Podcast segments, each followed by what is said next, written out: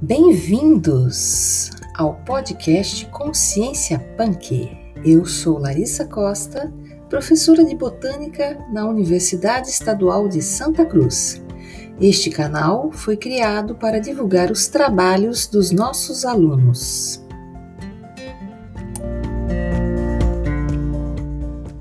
Olá, pessoal! Eu sou a Aila Oliveira, estudante do curso de Biologia da Universidade Estadual de Santa Cruz, em Ilhéus, Bahia. Hoje temos aqui mais um episódio do Consciência Punk e temos um convidado, o professor João Mar.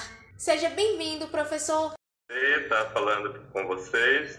Me formei na UESC, fiz Biologia, com muito prazer.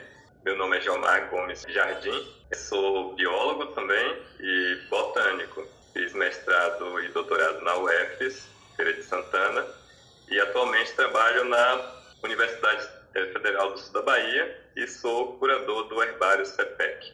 É um prazer. Muito obrigado, professor Giovanni, por ter aceitado o nosso convite. Nós vamos falar um pouquinho das punk. Eu perguntar ao senhor, o que são as punk? Então, as punk foi um termo cunhado pelo é, professor Valdeli Knupp em 2018 para é, juntar as plantas, né, que ele chamou é, consumo não convencional das plantas. Então, são plantas alimentícias não convencionais. Muita gente reclama do termo, mas esse termo, é, depois que o Valdeli ele teve a intenção de que o termo facilitasse a divulgação. E eu acho que ele conseguiu, que em 2014 ele publicou o livro é, sobre as, as punk e teve tanto sucesso que hoje a gente tem tem muita gente envolvida com punk, inclusive é, disciplinas, né, como essa que a Isa está cursando aí com a professora Larissa Costa. Eu acho que ele conseguiu mesmo popularizar o termo, porque quem trabalha com botânica, quem não trabalha, todo mundo pelo menos já ouviu falar desse termo punk. Entre as pessoas, assim, na sociedade em geral é super conhecido. E hoje, assim, tem inúmeras plantas mas eu gostaria que nós falássemos um pouco sobre a bananeira. Como assim a bananeira é uma punk? Pode ser uma punk. Muito legal ser a banana, né? A banana, veja, a banana é uma das plantas que é convencional, né, por si só. Todo mundo conhece como convencional. Entretanto, ela pode ser usada como planta alimentícia não convencional, ou seja, ela pode ser uma punk naqueles usos que não são tradicionais, né? ou que eram tradicionais pelo nosso povo e que hoje não são tão convencionais. Veja o caso do uso do, do coração da bananeira, a, a inflorescência, aquela parte roxa né, que fica pendurada ao cacho Aquilo são as flores. Então, o coração, o uso do coração é um uso que, que não é convencional, né? A gente não, no, no uso tem que ter banana cozida, banana crua, né? Comer o fruto, isso é convencional, está no nosso dia a dia. É de costume, né? Veio lá da Ásia a gente usa aqui, mas o coração da bananeira já não é. É um uso não convencional. Então, esse é o exemplo. Outro exemplo é o caule da bananeira. Você pode comer o caule como uma forma de de palmito, né, a parte interna. E esse também é um uso não convencional. Tá? Então, esses são exemplos de uso não convencional da bananeira. E tem muitos outros usos que a gente eh, pode ir falando aqui, daqui para frente. Bom, amei os exemplos que o senhor deu. Às vezes a gente olha assim para a bananeira, é. ah, só interessa logo ali nas bananas, esquece as outras partes. E fora as receitas que o senhor deu, tem outros pratos que podem ser feitos tem muitos, Aila. Eu vou aproveitar, antes de falar dos pratos, para falar é, de uma coisa importante nessa cultura das punks, né, do uso das punks. Como você bem falou, vários, diversos profissionais têm se apropriado desse, desse resgate, né, eu chamo de resgate cultural, porque nossos avós, nossos é, é, ancestrais, eles já usavam de, uma, de alguma forma muito as punks, né? As punks estão tá por todo lado à nossa volta. É, e veja, aí as punks, elas vieram, por exemplo, para é, se você fizer uma, uma, um trabalho muito bem feito de divulgação, né, de aprendizado, de resgate, como eu falei, desses usos, a gente pode trabalhar, por exemplo, a segurança alimentar, a soberania alimentar do nosso povo, das, sobretudo das pessoas que têm que têm uma dependência muito forte do mercado, das gôndolas de supermercado. E esse pessoal eles estão se alimentando hoje de muito poucos produtos e produtos industrializados. O Valdeli fala no, na introdução do livro dele que eh, nós chegamos no momento de monotonia alimentar. O que é monotonia alimentar? Você está restrito a comer pouca, pouca diversidade. E a gente sabe que no passado a gente já comeu uma diversidade muito rica aqui no Brasil, né, influenciada pelos, pelos negros, pelos indígenas, pelos portugueses. Então, essa mistura, essa miscigenação trouxe é, ingredientes, né, uma mistura muito, muito boa. Então, é, falar das punks é falar disso também. E voltando para a banana, é, veja o exemplo do godó. Você já ouviu falar do godó, Aila? Eu não, nunca. Então, o godó era usado, né, os meus é, antepassados, né, é, os meus avós, eles, eles faziam o godó. O godó é um tipo de feijoada, só que feito com banana, banana verde, né? Incrível. Mistura, é, então é fantástico. É, dá água na boca, só eu falando aqui. Nós fazemos o godó em casa, né? Eu moro no sítio e a gente pratica isso o, o tempo inteiro. Então o godó é a banana verde, só que com ingredientes da feijoada. E fica um prato riquíssimo, porque a banana verde ela não tem é, um sabor, né? forte, é, ou seja, ela não interfere no tempero, mas os ingredientes da feijoada você come e você acha que é uma feijoada. E é um prato maravilhoso. E não é pesado como a feijoada. Então, esse é um dos exemplos, né? Mas temos também o picles, uma forma de, de você fazer uma conserva com o coração da bananeira cortadinho, né? É, você coloca no vinagre ou com azeite põe umas ervas, né? E fica um picles maravilhoso, porque você pode estar tá colocando aí na salada, pode usar para pôr no pão. Então isso tudo dá banana e uso não convencional.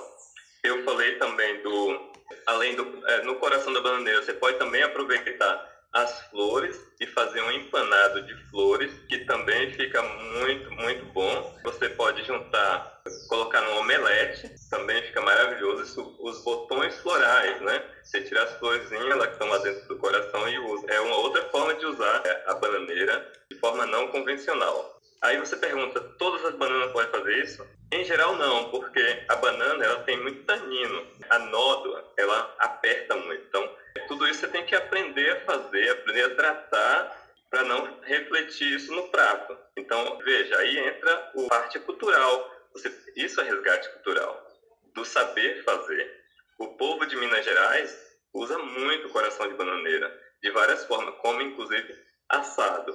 E mais um outro uso né, da banana é como um emulsificante. Né? Aquilo que usa no sorvete para o sorvete não congelar, empedrar, você pode usar, fazer uso da banana verde também. É o que a gente chama de biomassa. Então a banana pode ser usada como uma biomassa excelente, incrível, tanto para fazer sorvete quanto para você pôr no chocolate, por exemplo. Então é, como biomassa pode ter diversos usos. E a biomassa da banana também é feita com, em geral, com banana verde. Você cozinha, macera e tá aí a biomassa prontinha para ser usada como emulsificante. Perfeito. Nossa, inúmeras receitas assim que a gente dá para fazer do norte ao sul do país. Olha a vantagem de você ter uma bananeira, se você puder ter em seu quintal.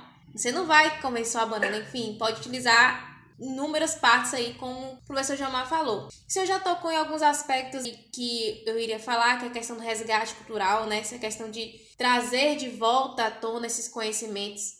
Mas eu gostaria que o senhor falasse um pouco mais sobre isso. Quais os ganhos que nós é, temos com esse resgate, e não só os botânicos né, que trabalham com isso, mas toda a população que tem contato com as punk. Com certeza, Ila. Isso sim. É, é, veja, eu sou botânico, taxonomista. Eu, eu, minha pesquisa é voltada para nome de plantas. Então, a forma que eu encontrei de é, ficar mais perto das pessoas que realmente precisam da nossa ajuda, né? Da nossa ajuda, eu digo, nós, enquanto acadêmicos, a gente, a gente não chega no povo, né? No povão que precisa realmente, lá na ponta. É eles que precisam ter soberania alimentar. É eles que precisam é, continuar guardando as receitas da vovó, do vovô e do tataravô. Sem isso, a gente não tem, não dá continuidade ao nosso aprendizado, às trocas, né? Então, assim, sentar numa cozinha, né? O saber fazer, o saber plantar, cultivar, fazer, repercute lá na frente na não dependência de uma de uma alimentação que eu já, como eu já disse, monótona.